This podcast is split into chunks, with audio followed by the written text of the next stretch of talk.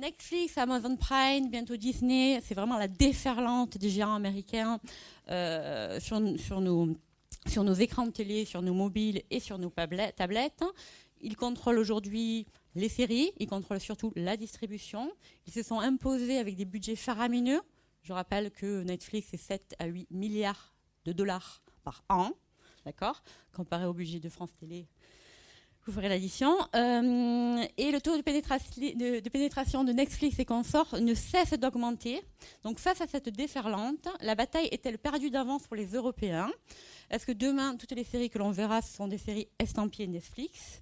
Est-ce que les séries locales, au contraire, ont leur place? C'est les questions que je vous propose d'aborder au travers de plusieurs thèmes, euh, les méthodes de travail des plateformes, l'impact de Netflix pour la fiction et pour la télé en général, et les moyens de rivaliser avec les géants américains.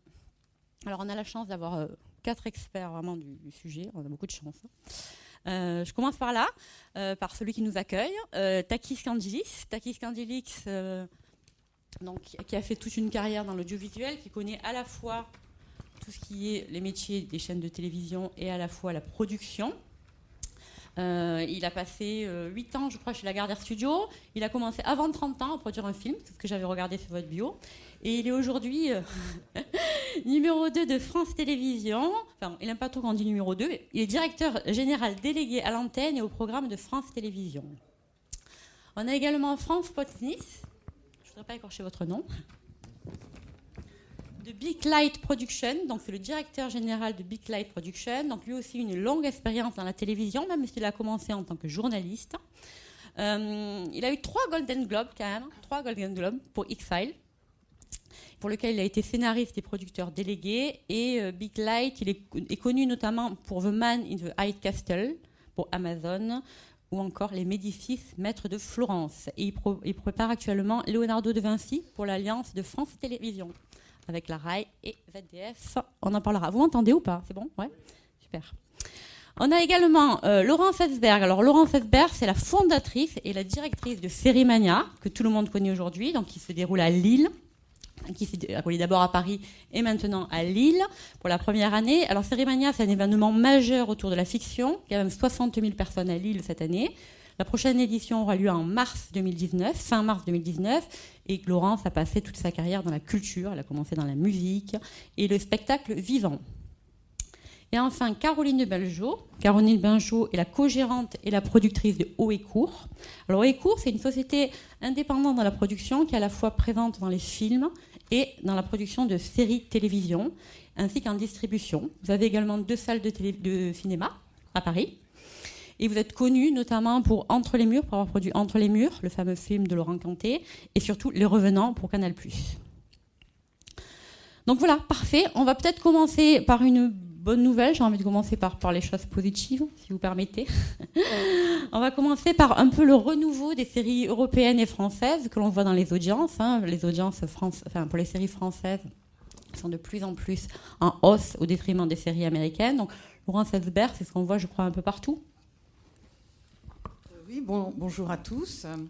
Euh, oui, c'est vrai, pendant euh, longtemps euh, sur les, chaînes, mais vous le savez certainement, sur les chaînes européennes, la fiction américaine régnait en maître, et notamment sur les chaînes françaises, n'est-ce pas, Takis, c'était un problème. Ce mouvement est largement inversé. Les chaînes françaises, ce qui inquiète bien évidemment les, studios américains, ne font plus recette de la même manière en France. Elles ne peuvent plus produire ce qui était, ce pourquoi d'ailleurs elles étaient très connues, les procedurals, qui étaient des séries euh, à très long cours sur plusieurs années. Et c'est la fiction européenne qui s'est imposée sur son propre territoire, avec en France depuis 2014 la fiction française qui s'est d'ailleurs imposée euh, en force. Ce mouvement est général en Europe. Nous étions peut-être euh, un des derniers à rejoindre, à avoir une fiction nationale plus forte, et c'est le cas maintenant depuis quelques années. Est-ce que c'est suffisant finalement? On se posait la question, est-ce que c'est suffisant? Parce que de plus en plus, un plébiscite pour, la, pour les séries européennes et françaises, mais est-ce que c'est suffisant aujourd'hui pour rivaliser face aux Netflix, Amazon et Co? Et j'aimerais bien avoir votre avis, euh, Caroline Benjo, sur ce thème.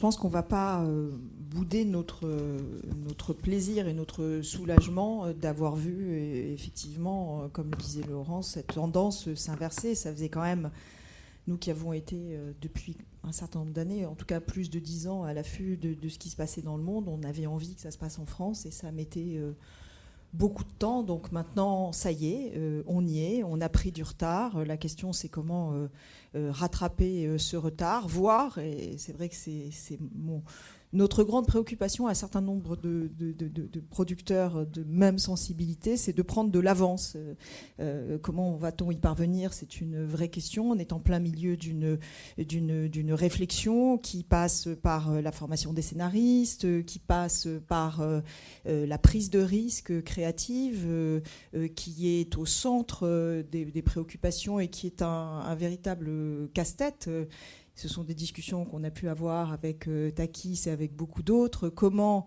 courir le risque de perdre une audience euh, qui a été fidélisée au cours des années et qui forme le socle, en particulier du, service public, en allant chercher une audience euh, sur la base de projets beaucoup plus novateurs, beaucoup plus risqués, sans être absolument sûr de fidéliser cette, audience. C'est un peu euh, la quadrature euh, du cercle et je pense que c'est là que se situe le véritable chantier. Mais les chaînes ont envie de prendre des risques aujourd'hui ou pas? Vous diriez bah, oui ou non? je, pense que les chaînes ont, envie de pouvoir bénéficier de, de l'atout considérable de la, de, la, de la série qui a pris des risques artistiques et qui est devenue un succès mondial. Mais pour parvenir, euh, il ne faut pas avoir peur de l'échec, ou du moins il faut intégrer l'échec euh, comme étant euh, constitutif de cette recherche et de ce développement euh, qui fait la force des plus, grandes, des plus grands groupes. D'ailleurs, c'est intéressant, on parle des plateformes.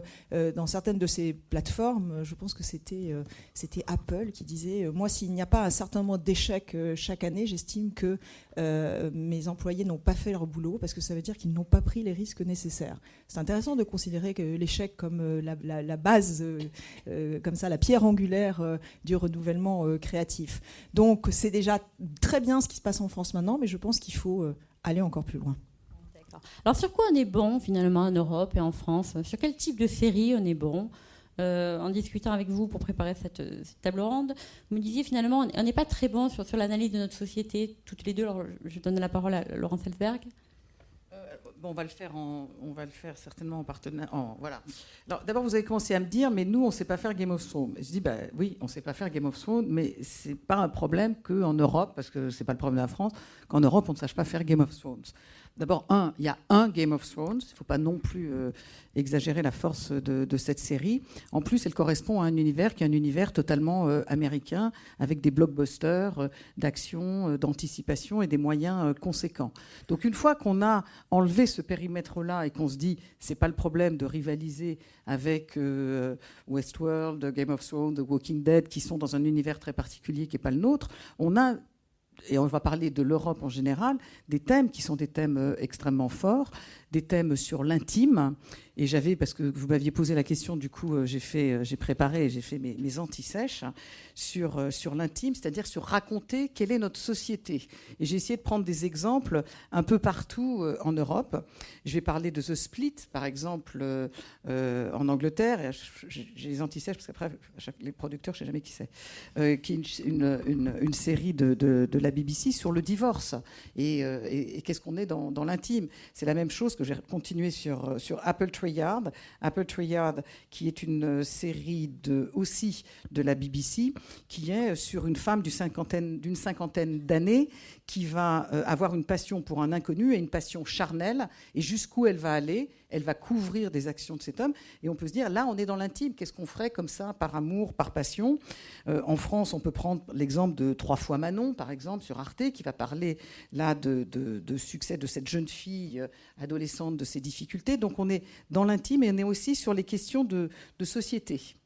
Euh, Ride Upon the Storm, où on est pasteur de père en fils, par exemple, où on se pose des questions sur la foi, avec un pasteur qui en plus euh, euh, a des problèmes de, boisson, dont le fils part soldat. Donc on va interroger à chaque fois les rouages de notre société. Je peux parler de Four Blocks, parce que les Allemands, ça c'est une série allemande de, de la TNT, qui beaucoup interrogent leur passé, et eux, ils vont interroger leur société leur société allemande à travers des groupes de des groupes pas terroristes, mais des groupes mafieux d'origine turque ou musulmane. Donc ça, c'est des spécificités. Je peux parler de Gomorrah, je pourrais en parler comme ça de, beaucoup d'autres. Je pourrais parler euh, de, de, Borgen, où on va tous s'intéresser euh, à la vie du Premier ministre du Danemark. Donc les spécificités européennes, elles sont là.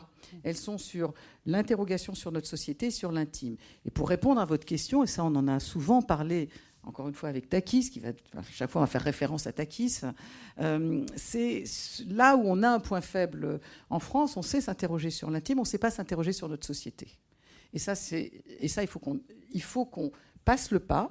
Pourquoi? Parce qu'on se rend compte que le public, euh, je vais prendre d'autres exemples qui ne sont pas tirés de la série forcément, mais qui sont tirés euh, de, l'unitaire, de la fiction. On a vu le succès de l'emprise, on a vu le succès récemment, et je ne me souviens plus du titre de ce jeune Jacqueline Sauvage. Voilà, Jacqueline Sauvage, etc. Donc on peut aussi s'intéresser mhm. à notre société, et il faut que la fiction, je reprends euh, ce que dit Caroline, prenne ces risques-là. Je sais, on a longuement parlé que, bien évidemment, France Télévisions a envie de ce passage-là. Il faut simplement qu'on passe à l'acte, parce que pour le coup, là, on a un retard français. D'accord. Vous allez dire quelque chose Non? Oui, moi je reviendrai bien euh, sur ce qu'a dit Caroline, c'est-à-dire sur la, prise de risque. En fait, avec la télévision euh, telle qu'elle a existé jusqu'à aujourd'hui, telle qu'elle existe encore, on a un espèce de juge de paix euh, qui s'appelle le, 4 ans et plus. Or, le 4 ans et plus, aujourd'hui, représente quelque chose de beaucoup plus resserré qu'un public de 4 ans à 100 ans on est euh, la moyenne dans la télévision, c'est que euh, dans la télévision en général, c'est que 62% des auditeurs ont 50 ans et plus. Et à France Télévisions, malheureusement, c'est encore plus euh, plus, plus fort que ça, puisqu'on a 78% de notre auditoire qui a 50 ans et plus. Donc, si on continue avec ce juge de paix du 4 ans et plus, on ne contente pas nos publics. Et nous, services publics, nous avons des missions une mission évidemment est de toucher notre public, mais aussi de toucher tous les publics. C'est pour ça d'ailleurs que nous remettons, nous changeons complètement notre organisation et nous mettons euh, les publics au centre.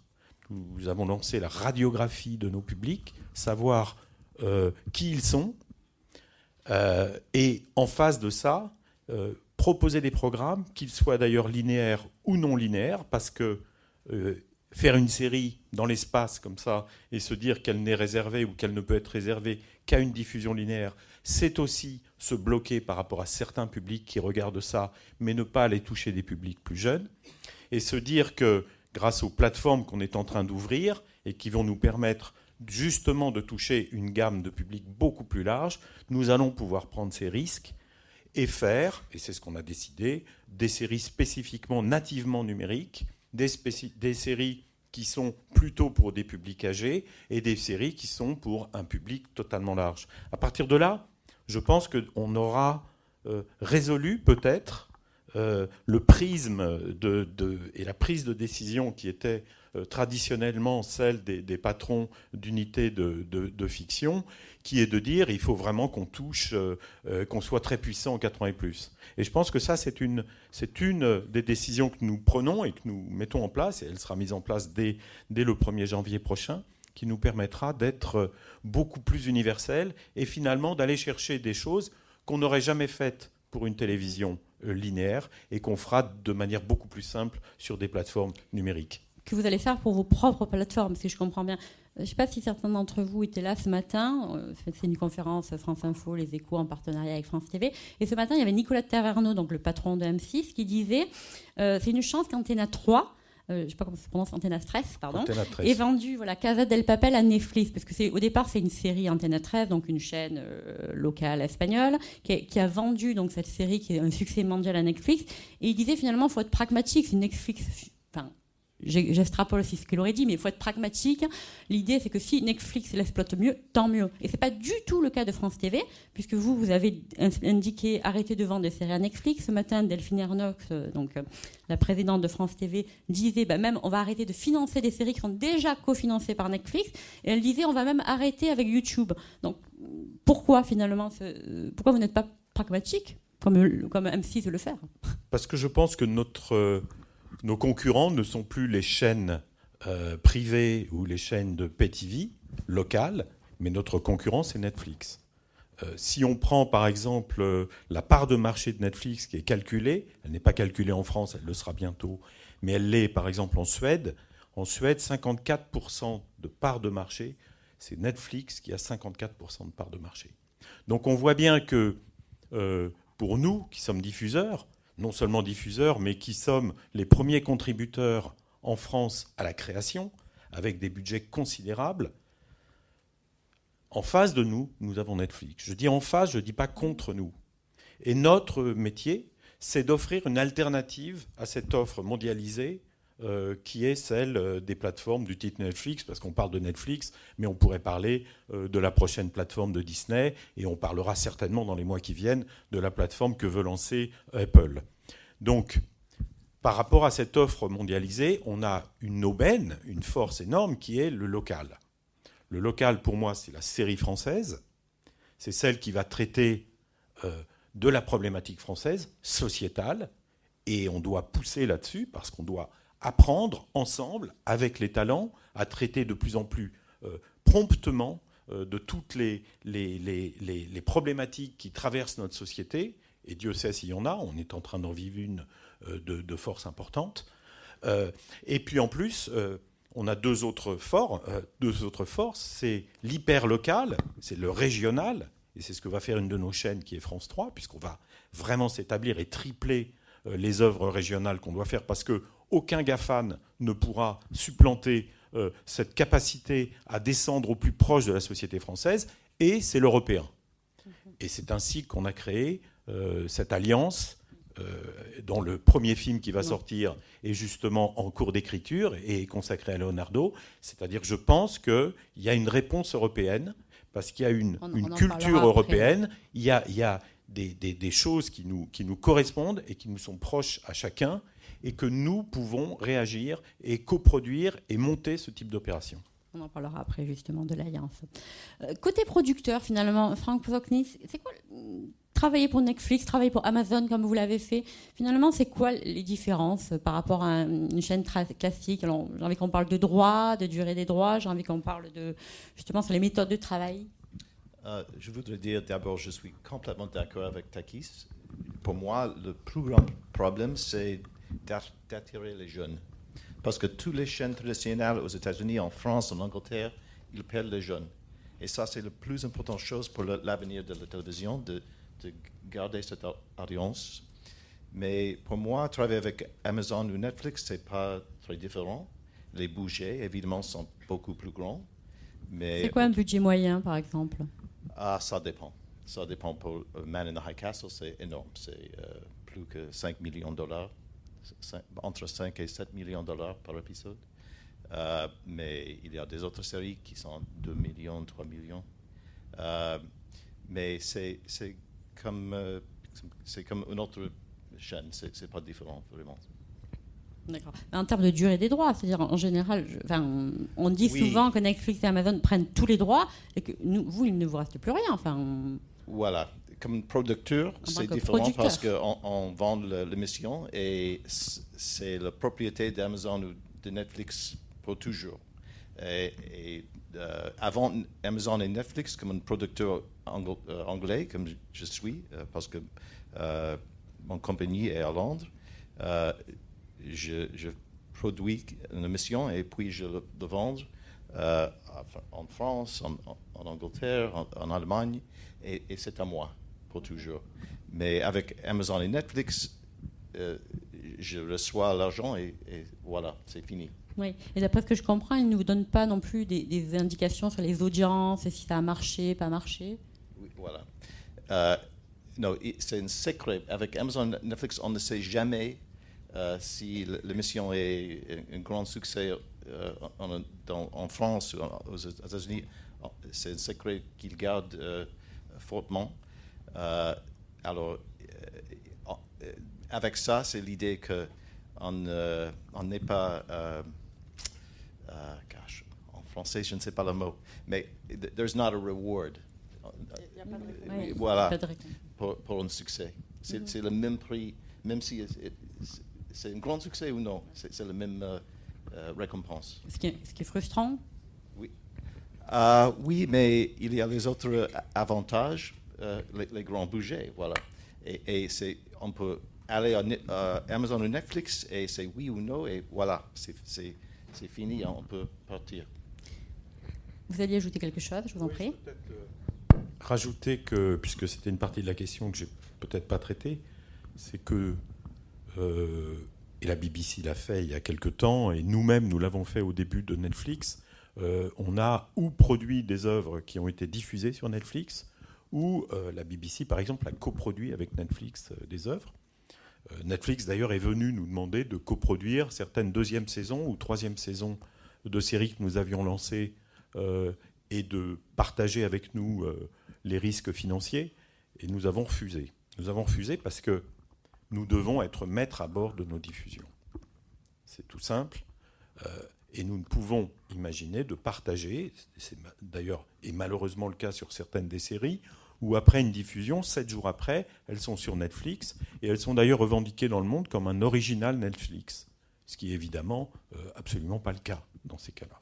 Casa del Papel est une production, en tout cas pour sa première saison, profondément et uniquement euh, produite par Antena 13, et ça devient un succès phénoménal par Netflix. Certes, si c'était resté à Antena 13, la force marketing n'aurait certainement pas vendu cette œuvre dans le monde entier, mais il y a, une limite à l'appropriation, à mon avis, euh, de ces œuvres, tant pour les auteurs, les talents, que pour les producteurs ou les diffuseurs qui les ont créées. Ce que je voulais juste dire sur, euh, sur YouTube, YouTube, pour nous, c'est la même chose. On se retrouve souvent avec des œuvres qui se retrouvent intégralement, gratuitement sur YouTube, et euh, finalement, la publicité se fait euh, sur le dos de ces œuvres, et ces multinationales gagnent énormément d'argent sur le dos d'œuvres qui ont été fabriquées finalement avec l'argent des contribuables français, etc. Donc on se servira à partir d'aujourd'hui des réseaux sociaux pour ramener des gens à nos propres plateformes et pour que nos propres plateformes aient de la puissance, de la profondeur et soient des alternatives à la consommation euh, des images euh, que nous produisons. Pour la petite histoire, euh, pour la petite histoire ce matin, Delphine Ernotte disait ce qui nous verse YouTube, c'est du pourboire. Je vous en prie. En fait, moi, j'avais une question pour, pour aller euh, dans ton sens euh, sur les plateformes où toutes les chaînes, enfin, où 10% euh, peut arriver Netflix, Originals, ou La enfin, il y en a plein comme ça.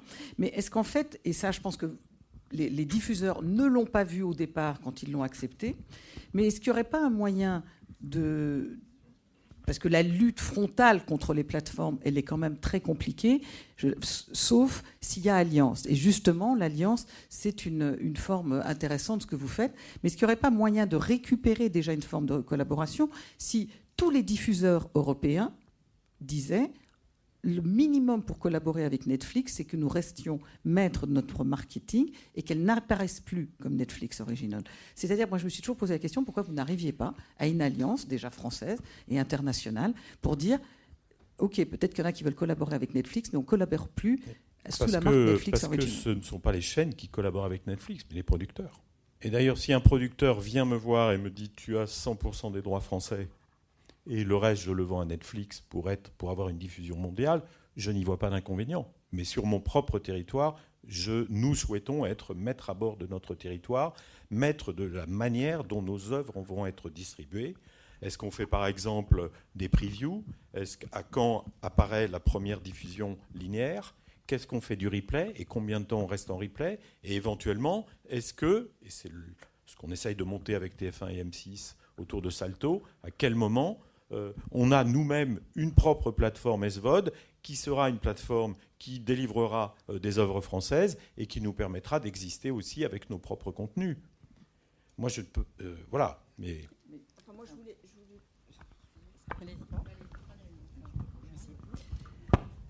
je voulais. prolonger ce que, vous disiez concernant les, les plateformes. ce qu'il y a de très compliqué, c'est qu'il ne faut pas que le type de démarche initiée par certains acteurs euh, du paysage en France soit perçu comme des combats euh, d'arrière-garde. Il est absolument évident que l'arrivée des, plateformes est une chance euh, immense pour la création, dans le sens où ça remet un petit peu de, de compétition, de, stimulation, d'émulation. mais le problème, c'est que ce baiser peut aussi vous étouffer entièrement. Quand les plateformes sont arrivées en Europe, elles ont mis l'accent sur leur intérêt pour la création locale. Mais ce qui est très curieux, c'est à quel point elles ont séparé la création de l'écosystème qui donnait naissance à cette création. Son écosystème, c'est un système de production, un système de distribution, un système de droit d'auteur. Le principe de la plateforme, c'est le buy-out. Il n'y a pas de terme en France pour euh, qualifier ça, mais en substance, ils vous achètent. En retour, vous n'avez plus accès euh, à ce que vos œuvres peuvent rapporter. Qu'est-ce qui se passe quand vos œuvres rapportent? Euh, c'est pas, enfin, dans, le meilleur des cas, il ne s'agit pas d'enrichissement, il s'agit de pouvoir réinvestir dans la création. Ce qu'en particulier le tissu des producteurs indépendants a toujours fait. Ça sert à recréer des œuvres, à relancer des talents, qu'à terme, euh, des euh, groupes comme France Télévisions ou potentiellement des plateformes comme Netflix vont pouvoir récupérer une fois que nous les avons, nous, producteurs indépendants, amenés à maturation. Or, ce qui se passe, c'est qu'avec cette arrivée fracassante, extrêmement puissante, très, euh, très volontariste, et sur laquelle, de toute façon, ce n'est même pas la peine de revenir, les faits sont acquis, les digues ont cédé, mais avec cette arrivée qui a très peu pris en compte cet écosystème dans sa globalité, en voulant séparer la création de ce qui la rend possible, à savoir tout ce que je viens de définir, je regrette que les plateformes se soient aussi coupées euh, de la profession. Euh, parce que je crois qu'il y a de grandes choses à faire avec elle. Je n'en ai absolument aucun doute et ça va forcément arriver. Euh, alors je ne sais pas du tout quelle va être la réaction des pouvoirs publics qui ont toujours euh, un temps de réaction un petit peu lent. aux rencontres de Dijon organisées par l'ARP cette année, énormément de questions ont été abordées mhm. avec à peu près tous députés, sénateurs, membres du gouvernement, ministres de la Culture concernant ces questions-là. Et l'idée vraiment, c'était pas de dire euh, le petit village de Gaulois qui va résister à l'arrivée des plateformes. C'est absurde. Ce sont des gens avec qui euh, nous allons collaborer. Ce sont nos partenaires futurs. Mais il faut que ce soit à l'intérieur d'une démarche vertueuse et qui protège la création. Est-ce qu'il y a un risque de pillage? Est-ce que vous voyez un risque de pillage, c'est-à-dire qu'elles nous prennent les meilleures séries, finalement? Moi, je ne sais pas s'il y a un rôle de, pillage, mais pour aller dans le sens euh, de Caroline, Caroline est, très euh, soucieuse qu'effectivement la production indépendante, qui est à la source de la création, reste là où elle est. Euh, c'est une position qui n'est pas pour l'instant entièrement partagée dans l'ensemble de l'écosystème de la production européenne indépendante. Comme euh, effectivement l'ensemble des plateformes, parce qu'on parle de Netflix, mais il n'y a pas que Netflix, il y a Amazon, moi je reviens de Los Angeles, là maintenant il y a Apple qui s'y met, il y a YouTube qui s'y met, Disney. il y a maintenant euh, pardon, Disney, Il, y a les, il, y a les, grands studios qui s'y mettent aussi et qui ont compris effectivement qu'il y avait un intérêt à venir chercher des contenus, euh, ce qu'ils appellent locaux, c'est-à-dire des contenus européens. Et dans ce cadre-là, d'ailleurs, euh, Casa de Papel a ouvert la voie parce qu'on a vu qu'on pouvait faire un succès planétaire d'une série euh, espagnole. Mais ce que je veux dire, c'est que bon nombre de producteurs indépendants euh, sont un peu voient ces plateformes comme c'est la poule aux œufs d'or. Si on peut tout de suite faire financer sa série, on a des budgets dans un premier temps conséquents, on a des délais de réponse il faut le dire, beaucoup plus rapide que chez des diffuseurs nationaux qui ont d'autres contraintes, qui prennent plus de temps, qui ont plus d'offres, etc. Et, actuellement, moi, ce que je vois, j'ai l'impression, et c'est une fausse ruée vers l'or, mais pour les producteurs indépendants, ils ont l'impression que c'est la ruée vers l'or. Et chaque fois que j'en ai un qui m'en dit, ça y est, je viens d'avoir une série Netflix, une série Netflix. Donc on alimente aussi la bête quand même. Hein. c'est vrai, c'est perçu comme la classe. Euh, Takis voulait répondre, c'est perçu, perçu un peu comme faire, avoir la classe, travailler pour Netflix. Ouais. Moi, je voudrais euh, qu'on ne fasse pas trop d'angélisme. Euh, j'aimerais me battre avec les mêmes armes. C'est-à-dire qu'aujourd'hui, euh, Netflix achète des œuvres qui, quelquefois, il n'a pas produites, pour des prix euh, souvent bas, alors peut-être les prix augmentent, mais en même temps, il les diffuse euh, avec une rapidité et une possibilité de profondeur de catalogue absolument phénoménale. Nous sommes les premiers contributeurs, je le disais tout à l'heure, de la création en France. Nous produisons 140 soirées de fiction française. Nous avons deux feuilletons qui sont d'une demi-heure tous les jours quotidiens, dont 270 heures de, feuilletons. Et en même temps, euh, nous avons comme droit de les diffuser uniquement euh, de diffusion hertzienne. et un malheureux replay à 7 jours, alors que nous avons financé une très grande partie de ces œuvres, si ce n'est dans la fiction, en tout cas l'argent public qui finance ces œuvres, entre le COSIP, le crédit d'impôt et, ce qu'on met sur, le, sur, le, sur son financement, on est au-delà des 100%. Donc, et pourtant, euh, nous n'avons pas le droit de les, mettre euh, en plateforme SVOD, etc. etc. Donc, c'est l'objet d'ailleurs de discussions que nous avons avec les producteurs en ce moment, et qui sont importantes, c'est d'adapter notre, notre mode contractuel qui gère euh, la, relation que nous avons avec les producteurs en France et de l'adapter aux usages nouveaux, alors que cette loi qui régit ces, ces accords date de 85, je crois.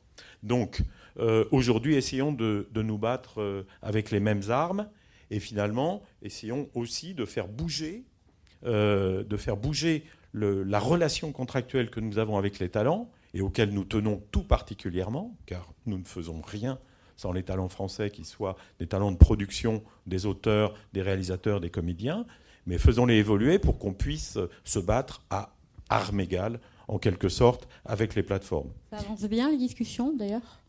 Les discussions sont en cours et j'espère qu'elles avanceront. Et je voudrais juste euh, aussi reprendre le cas de Casa del Papel et finalement euh, la manière dont euh, Netflix gère les différents pays d'Europe. En Espagne, et, avec j'avais une autre casquette, vous en avez parlé tout à l'heure, et j'étais un producteur espagnol puisque je, je dirigeais une des, des, plus grosses boîtes de production d'Espagne. évidemment, quand quand Netflix est arrivé et a commencé à produire, tout le monde s'est exclamé c'est formidable, euh, voilà la liberté, on va trouver, on va travailler pour eux, etc. etc. Sauf qu'après Casa del Papel, ils ont finalement acheté la boîte de production euh, d'Alexandro Pigna, qui a produit Casa del Papel, ils en ont fait leur studio, et ils l'ont fait parce que et maintenant il n'y a plus de production en Espagne hors ce, cette euh, société qui est devenue un studio. Et pourquoi ils le font à partir de là? Parce que le LATAM, l'Amérique latine est un énorme pays euh, qui leur permet euh, de, rayonner euh, sur un bassin de population important. Ce n'est pas tout à fait ce qui se passe en Europe aujourd'hui, quoique, puisqu'on sait que Netflix recherche, est en train de monter un bureau, et probablement si le marché francophone devient un marché qui leur semble suffisant, ils referont la même chose, c'est-à-dire qu'ils fabriqueront un studio qui leur permettra de posséder tous les droits et de mhm. traiter directement avec les talents. On sait qu'ils ont pris euh, sous option un certain nombre d'auteurs en direct, avec des, contrats qu'ils leur ont fait sur plusieurs années. Euh, voilà, je veux juste qu'on soit, euh, comme je le disais, qu'il n'y ait pas d'angélisme, mais en même temps qu'on travaille avec les mêmes armes et qu'on mhm. puisse nous défendre notre propre spécificité. Alors, vous avez essayé de vous associer justement pour à défaut de rivaliser, mais au moins euh, vous affirmer face aux géants américains, créer l'alliance, donc une alliance en coproduction européenne avec la RAI en Italie et la ZDF en Allemagne. Euh, peut-être en deux mots, Franck Spotnik, vous, vous travaillez sur Leonardo de Vinci euh, pour cette alliance. Comment ça se passe de travailler pour trois diffuseurs pour, que Ça complique les choses? Je viens de commencer. mais c'est bien. Parce que RAI est, le premier et je parle plus souvent avec Rai et il parle avec les, autres partenaires, mais euh, on verra. Mais, euh, Je peux rajouter que c'est une des règles qu'on s'est données, c'est-à-dire qu'on on a effectivement monté cette opération à trois, la ZDF, euh, la RAI et nous-mêmes, et nous, avons, nous nous retrouvons tous les mois et demi, la prochaine fois c'est dans quelques jours à Londres, nous nous retrouvons tous les mois et demi, deux mois, nous parlons de projets, et en fait, c'est un club où on évoque des projets et l'un peut dire moi ça m'intéresse ou moi ça m'intéresse pas. En tout cas, il y a une chose qui est sûre, c'est que quand un pays est leader sur un projet, il est le seul interlocuteur euh, du producteur et des talents, parce qu'autrement ça devient une cacophonie. J'ai moi-même été producteur de nombreuses séries internationales et j'ai vécu une catastrophe euh, financière et éditoriale sur une coproduction à trois pays, qui était ça s'appelait Transporteur et c'était entre la France, euh, M6, euh, le Canada et les États-Unis. Et ça a été un cauchemar et tout le monde a perdu beaucoup d'argent. Et en fait, on a livré une série qui n'était pas Pourquoi bonne? Parce que c'était mal organisé Parce que finalement, quand vous êtes trois diffuseurs, chacun va tirer vers lui euh, ce qui lui semble être le mieux, va douter de, du jugement des deux autres pays Et, et, on va, et le producteur, en l'occurrence c'était moi, se trouve écartelé constamment par des demandes à non plus finir qui sont souvent différentes et, qui vous imposent à, prendre des mauvais choix. Mhm. Donc, dans le cas de l'Alliance, effectivement, nous avons, c'est un projet piloté par la RAI, et c'est la RAI qui, qui, va et avec laquelle on dialogue par contre, nous lançons un autre projet avec la ZDF où c'est nous-mêmes qui sommes euh, les leaders, qui va commencer à se tourner euh, euh, en début d'année prochaine, qui s'appelle Mirage. Et là, dans ce cas-là, nous sommes, c'est nous qui travaillons avec les auteurs et, qui rendons compte à notre partenaire allemand de l'avancée de des travaux. Mais je pense que ça, c'est une des clés essentielles du travail. Parce que euh, finalement, les coproductions, des fois, ça peut mal tourner, c'est comme l'expliquait euh, Takis, mais je crois Caroline Vanjou aussi. Enfin, ça vous est arrivé de voir des coproductions finalement qui se passent pas très bien euh, Moi, personnellement, ça m'avait pas arrivé. J'ai eu cette chance-là, mais c'est un petit peu effectivement le, le danger parce que le, le, alors désolé, je vais reprendre l'exemple du, du, cinéma, mais il est très instructif. le Centre national de la cinématographie a depuis des, des, années établi un système de traité de coproduction avec le monde entier l'argent euh, euh, de la France a irrigué euh, le cinéma d'auteur mondial au Festival de Cannes cette année et les années précédentes ne déparaient pas. Il y avait près de 80% des films qui avaient été directement et indirectement financés par la France. Et s'ils étaient arrivés là, c'était évidemment des, œuvres de, de, qualité. Et je trouve que l'exemple du cinéma devrait vraiment être pris par la France. Parce que là, on parlait de l'avance qu'on pourrait prendre. Il y a quelque chose qu'on a fait très bien, c'est ça.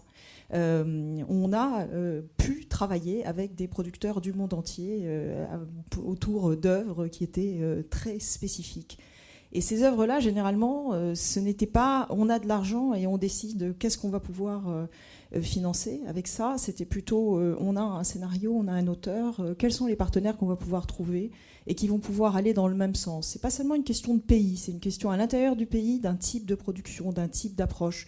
Je sais que nous, personnellement, que ce soit en télé, on a en ce moment trois coproductions euh, internationales, ou en cinéma, on ne travaille jamais avec les mêmes personnes. C'est le, le, le, projet qui va déterminer ça. Donc moi, mon souci, c'est plutôt euh, effectivement qu'on parte de l'œuvre pour, euh, pour monter les coproductions et pas le contraire. À partir de l'idée. C'est ce que vous essayez de faire, j'imagine. De toute façon, ce sont des idées qui nous sont amenées des producteurs indépendants qui, nous, qui amènent un projet à un des pays et que nous proposons, si nous y croyons bien sûr, et si nous souhaitons l'accompagner, nous y croyons pour le proposer à nos partenaires. Maintenant, nous ne faisons pas que travailler avec l'Alliance, nous sommes évidemment ouverts à tout type de coproduction, et nous le faisons avec d'autres. Et en ce moment, euh, nous avons euh, six projets à différents stades de développement qui sont en train de, se faire euh, sur, sur le mode de la coproduction internationale et nous aurons d'autres projets. Aujourd'hui, on voit à peu près que là aussi, pour rivaliser avec les budgets que peuvent mettre les plateformes, Franck parlait d'un budget de 4 à 7 millions de dollars par épisode.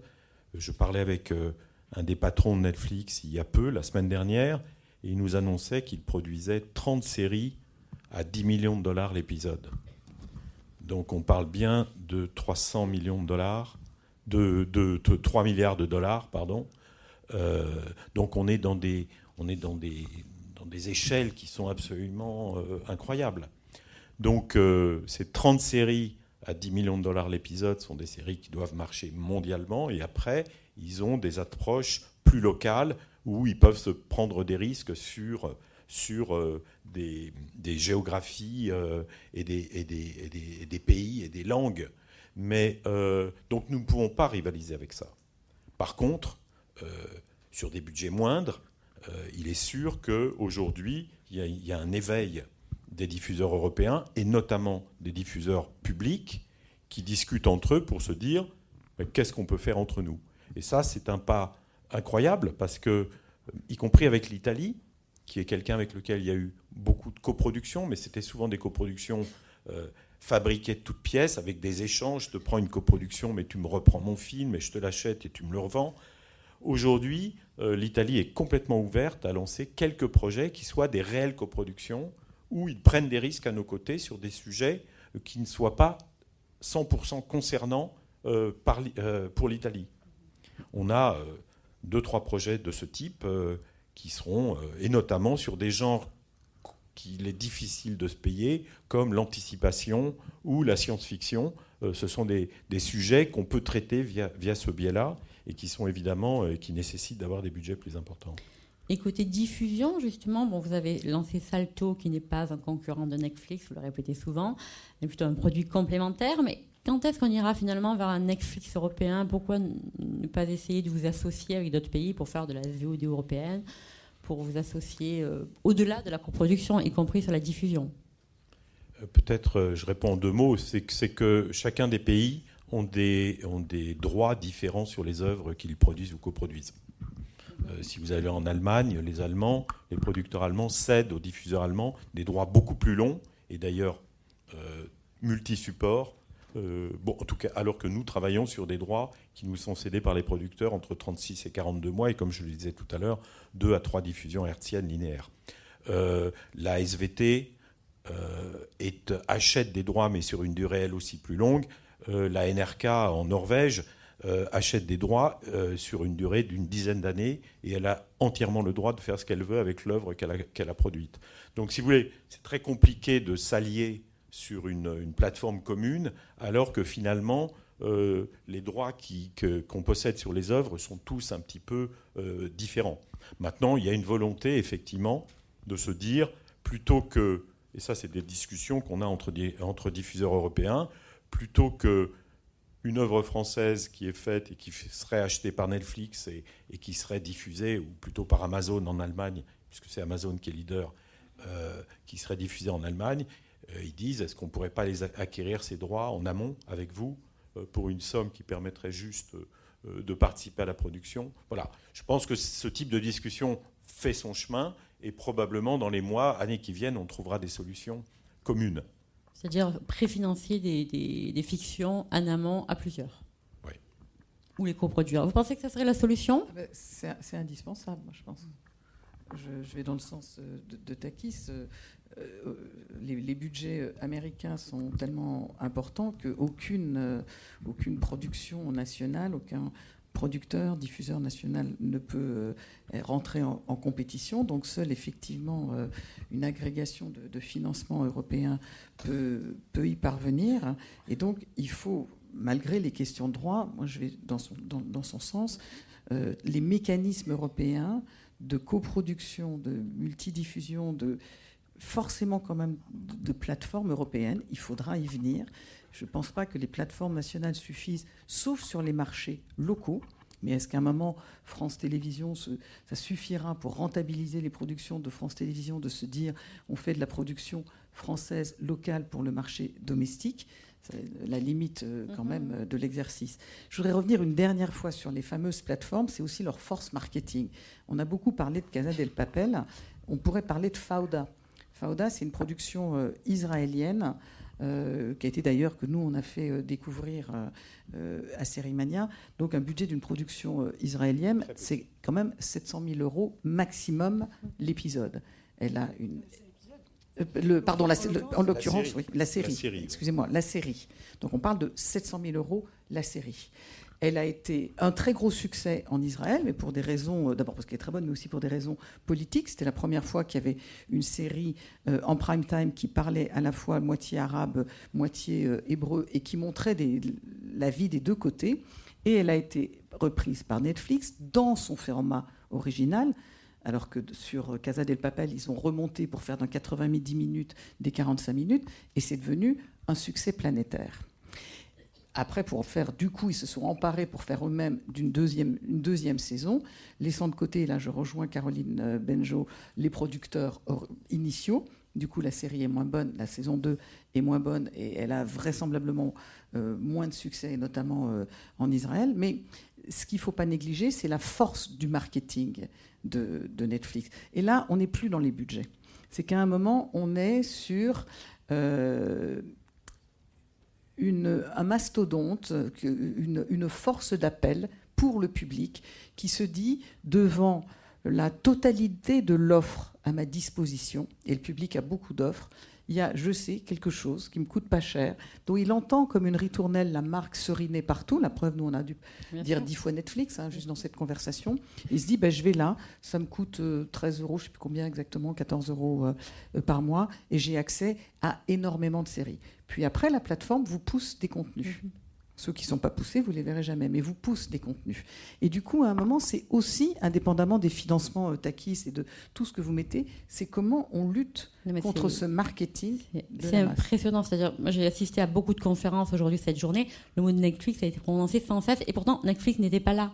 C'est ça qui est acheté génial, ce qu'on a fait leur pub toute la journée. Faire marcher, ça va. Non, mais euh, en plus de ça, enfin, Netflix n'est pas la seule plateforme. Ce qui est intéressant, c'est qu'il y a une vraie compétition entre ces plateformes, compétition qui va s'accroître considérablement, puisque euh, effectivement tout le système hollywoodien étant sur le point euh, de basculer, il, y a un énorme phénomène de concentration qui est en train de se produire, qui inquiète d'ailleurs les acteurs du système là-bas. Il s'avère qu'on on était ensemble aux États-Unis, enfin, on s'est recroisé là-bas avec Laurence et on a pu constater dans nos rendez-vous différents que, que le, le souci était identique, euh, mais que dans cette émulation, il y a des choses intéressantes euh, aussi. C'est-à-dire que moi, je me suis retrouvée avec euh, une plateforme que je ne citerai pas, mais qui me disait, vous savez, nous, on est algorithme free. C'est-à-dire qu'il n'y a pas d'algorithme chez nous. vous venez nous voir, c'est nous.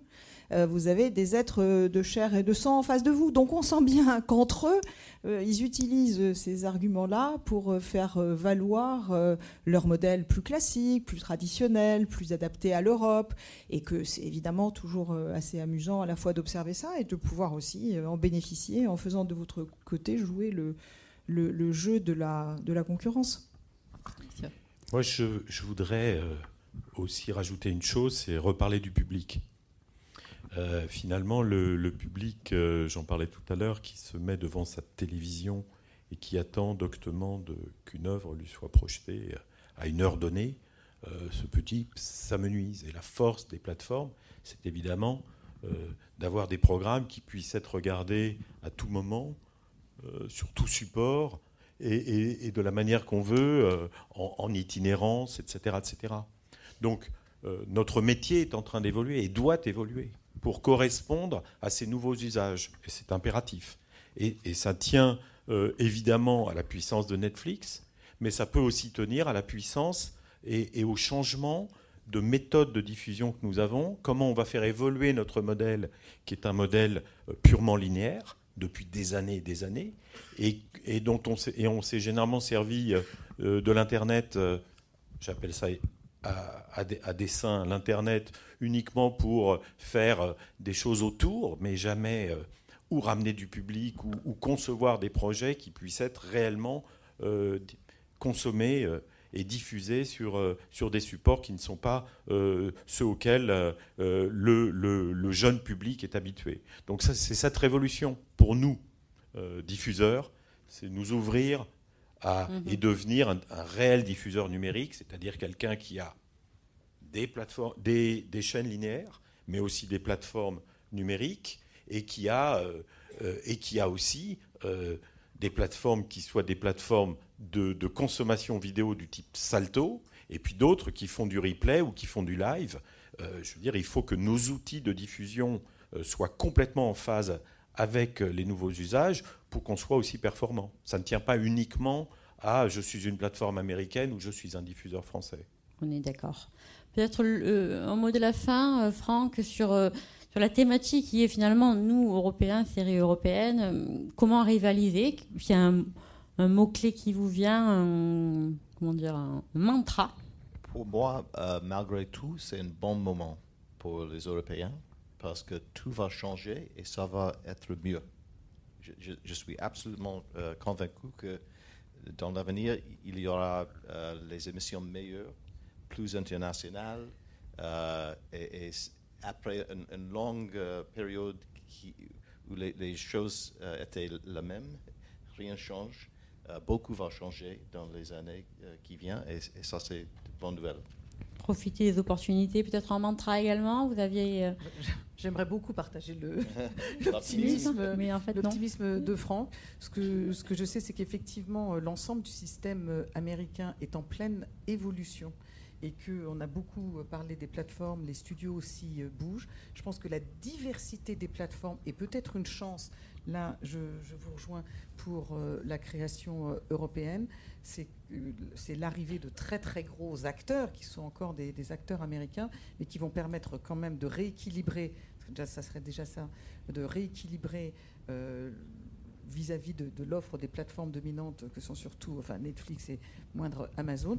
Après, c'est un mot-clé, c'est quand même la créativité européenne qu'il faut garder.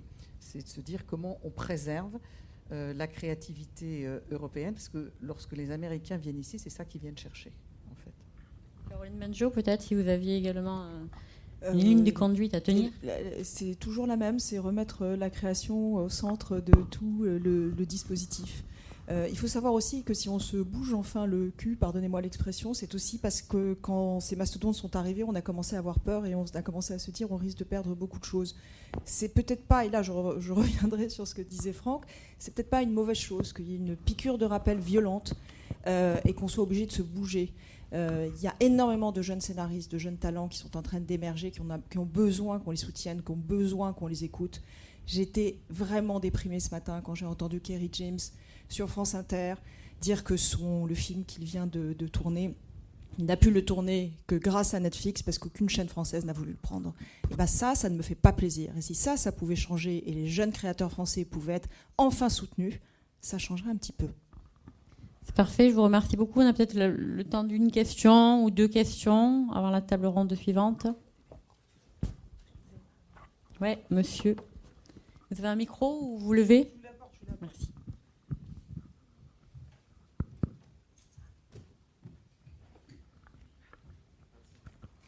Alors bonjour, merci beaucoup euh, pour, euh, pour, cette intervention. Moi j'avais peut-être une question pour euh, Takis Kandilis, peut-être plus précisément. bon, moi je rêve à titre personnel de, de, rentrer dans, le secteur de, la télévision et d'avoir une carrière comme la vôtre.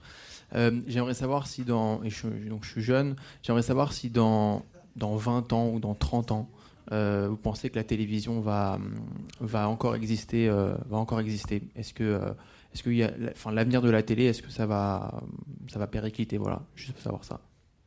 Euh, tout dépend qu'est-ce qu'on entend par télévision.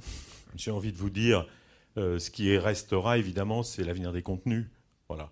Alors après, vous dire que dans 20 ans ou 30 ans, euh, ces contenus seront diffusés de manière linéaire ou, ou exclusivement numérique, franchement, qui peut, qui pouvait savoir il y a 5 ans que Netflix prendrait la place qu'elle a prise aujourd'hui?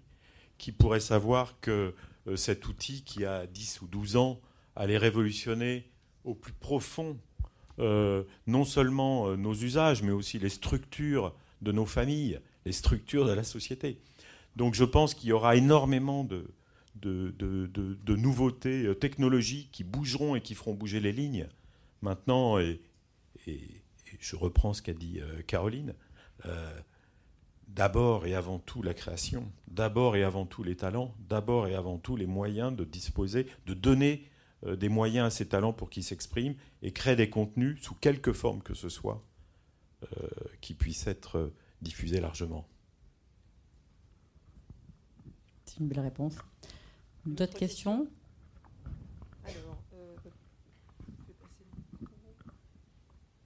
Je rappelle que Takis avait créé son premier film avant 30 ans, hein, donc euh, allez-y. Hein. J'avais fait à moins de 17 ans, oui. Bravo. Bonjour, euh, merci pour votre débat. Il est vraiment très très intéressant. Je trouve qu'il mériterait d'être encore plus développé puisqu'il y a vraiment beaucoup à dire. Euh, juste, je, je, vous fais remarquer quand même qu'il y a 5 ans pour Netflix, je pense qu'on savait déjà ce qui allait se passer quand même. Je ne suis pas tout à fait d'accord avec vous. C'était une remarque personnelle. c'est une image. on, en débattra si vous voulez. Je me préoccupe par rapport à l'idée de protéger la création, justement. Est-ce qu'on ne va pas passer dans une logique. Euh, enfin, en France, on a, des droits d'auteur. Est-ce qu'on va rentrer dans une logique de copyright? En fait, c'est un peu ça qui me. Je ne sais pas si vous pouvez m'éclairer, si vous avez une idée de ce qui va se profiler là-dessus. Quelqu'un veut répondre euh? En tout cas, moi, je peux vous dire que nous sommes très, très attachés euh, au droit d'auteur. Que ce droit d'auteur, il est né en France et qu'on l'a toujours soutenu, et que justement cette notion de buy-out dont on parlait tout à l'heure euh, nous effraie profondément. Une œuvre, euh, à ce moment-là, est prise comme un objet et, a une rentabilité qui est qui n'est pas la problématique d'une bonne ou d'une mauvaise œuvre. Elle est, de la problématique de, de la rentabilité d'un énorme mastodonte financière. Et on voit bien d'ailleurs que le système des algorithmes est uniquement là pour que la machine continue à se nourrir elle-même de sa croissance. Donc euh, c'est l'inverse de ce qu'on fait. Euh, on a des gens qui sont euh, des collaborateurs ici qui reçoivent des projets, qui en discutent, qui les accompagnent, qui les refusent souvent parce qu'on en reçoit énormément, mais qui quand même entretiennent une espèce de, rapport émotionnel au projet qu'on a tous ensemble. Et, et, je veux dire, nous y sommes très, nous y serons tout le temps attachés. Donc nous sommes contre, absolument contre, euh, le copyright et le buy-out. Je vous encourage à aller voir le débat, euh, je pense qu'il est euh, encore diffusé sur Dailymotion, qui a eu lieu le jeudi 8 novembre au matin à Dijon, sur le copyright. Il était très technique, mais c'était passionnant. Et vous avez bien raison d'avoir du souci. Parce que, évidemment, qu'on est tous d'accord, il faut protéger le droit d'auteur, mais il est en danger. Mais je, je, rebondis encore, pardon, après j'arrête, mais je, vous aviez une, tout à l'heure un échange où vous, vous disiez peut-être, vous avez un rôle à jouer justement de négociation avec ces, avec ces plateformes. Entre producteurs, entre diffuseurs, vous avez quand même une certaine puissance et je pense que vous pouvez peut-être euh, défendre tout ça. L'union fait la force et pour le moment, c'est pas vraiment l'union qui a régné. C'est ça, on en a déjà longuement, euh, longuement parlé. C'est que moi, je pense pour être vraiment la plateforme d'observation idéale avec Sérimania de toute euh, la création européenne et d'avoir créé les dialogues de Lille pour que les Américains viennent discuter avec les Européens, c'est que sans, sans union, que ce soit au niveau de la production indépendante, au niveau des, diffuseurs, il n'y aura pas de, de, de, de solution européenne. Les solutions nationales ne marcheront pas. Et je sens et j'entends quand Takis dit on a tous des droits d'auteur différents, on a tous un système différent. En plus, nous, on a une régulation assez euh, euh, la plus poussée. C'est nous qui avons la régulation euh, la plus poussée.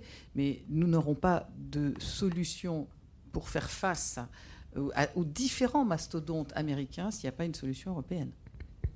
Pour l'instant, on n'est pas prêt pour l'instant, il y a quand même des discussions. Enfin, voilà, on, le voit, les, les, débats avancent. Après, après le problème, c'est que c'est long. On a tous des, systèmes de régulation euh, différents.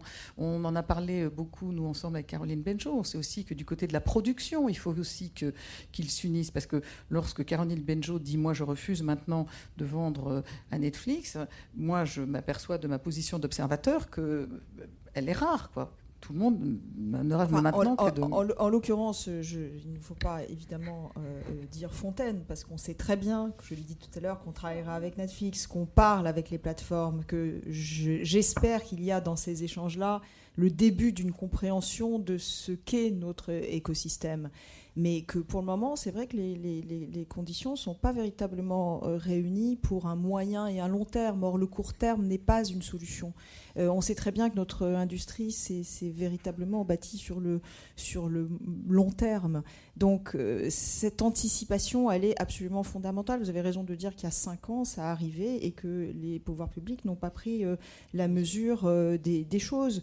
et que c'est à un moment donné, il faut savoir aussi qu'est-ce qu'on est en train de défendre et au service, et au service de quoi. Mais je voudrais quand même rajouter, c'est que tout le monde n'a quand même pas les mêmes intérêts, même en Europe on ne peut négliger que l'arrivée de ces grosses plateformes américaines sur le territoire européen, désireuses d'acquérir des contenus européens et de les produire, est quand même une chance et une opportunité parce que nous avons pour, pour l'ensemble de l'écosystème de la production européenne. Alors, je ne vais pas parler des conditions, et on, a, on vient de parler des conditions euh, qu'ils qu appliquent, mais très clairement, on crée plus, on produit plus, en Europe aussi depuis l'arrivée de ces plateformes. Ce sont des débouchés de production. Donc euh, bien sûr que certains y sont intéressés. Quand même, euh, apporter un bémol à ça. On dit qu'en France, Netflix a environ 4 millions d'abonnés. 13% de taux de pénétration. Oui. 4 millions d'abonnés. Euh, ça coûte 10 euros par mois, on va dire, le prix de base. Ça fait 40 millions euh, par mois. Et ça fait 480 millions, 500 millions par an. Or, ces 500 millions ne sont pas absolument pas redistribués, ne sont pas Il n'y a aucun quota sur ces 500 millions. Et d'ailleurs, si on voit en quelques années, si on additionne, pas ces 500 millions, mais si on met un, ratio de montée comme ça, on s'aperçoit qu'ils ont dû gagner euh, certainement plus d'un milliard en France et qu'ils ont investi à ce jour, alors ils sont en tournage de plusieurs séries, mais qu'ils ont investi à ce jour sur quelques documentaires et une série euh, française que l'on a vue avec une deuxième saison qu'on n'a d'ailleurs jamais vue. Donc, euh, moi, je, qui s'appelle Marseille. Et je pense qu'il ne faut pas se leurrer. Je ne suis pas un combattant parce que je consomme Netflix comme vous. Hein. Je suis un amoureux des séries et il y en a énormément que j'adore là-dedans. Donc, mais je le, je le prends froidement. C'est, ça sert à faire des abonnés. Et les accords qu'ils ont passés avec quelques producteurs sont des accords politiques, qu'ils jugent comme des accords politiques. Ils ont besoin de montrer qu'ils font des choses avec les Français. Ce qui leur importe, c'est pas de faire des choses avec les Français, c'est d'avoir des abonnés et de monter la base abonnée. Donc il ne faut pas se leurrer. Le jour où ils auront une base abonnée suffisante et une pénétration suffisante sur le marché, ils arrêteront de coproduire ou de produire des œuvres parce que leur intérêt, c'est d'avoir une œuvre qui se vend dans, sur 150 millions d'habitants et 200 millions quand ils auront 200 millions d'abonnés. Voilà. C'est comme ça, c'est ce qui s'appelle le capitalisme et, et l'impérialisme, et ça ne changera pas. Je, vous laisse répondre rapidement parce que je vais mettre du temps et il y a des Ce que je trouve embêtant, c'est qu'on n'a pas arrêté de parler de plateformes mondiales. Or, en réaction aux plateformes mondiales, il y a énormément de plateformes euh, régionales, voire euh, nationales, euh, des plateformes nordiques, des plateformes américaines, qui, à mon sens, sont d'excellents partenaires potentiels pour les acteurs traditionnels en France et qu'on on met toujours les plateformes dans le même sac. Ce n'est pas vrai. Enfin, ce, sont des entités qui sont différentes, qui ont des approches différentes, euh, et que cette diabolisation de, Netflix semble gagner absolument tout le système. D'une part, elle est excessive, il faut considérer que ça peut être des, des interlocuteurs, et d'autre part, euh, les plateformes sont des partenaires. Euh, on prend Viaplay, on prend Hulu, ce sont des gens qui font des choses énormes, en ce moment, qui, interviennent à, beaucoup de, niveaux dans des, productions euh, euh, européennes et mondiales, il ne faut pas les sous-estimer. Parfait, merci, ça sera le mot de fin. Merci beaucoup. Merci.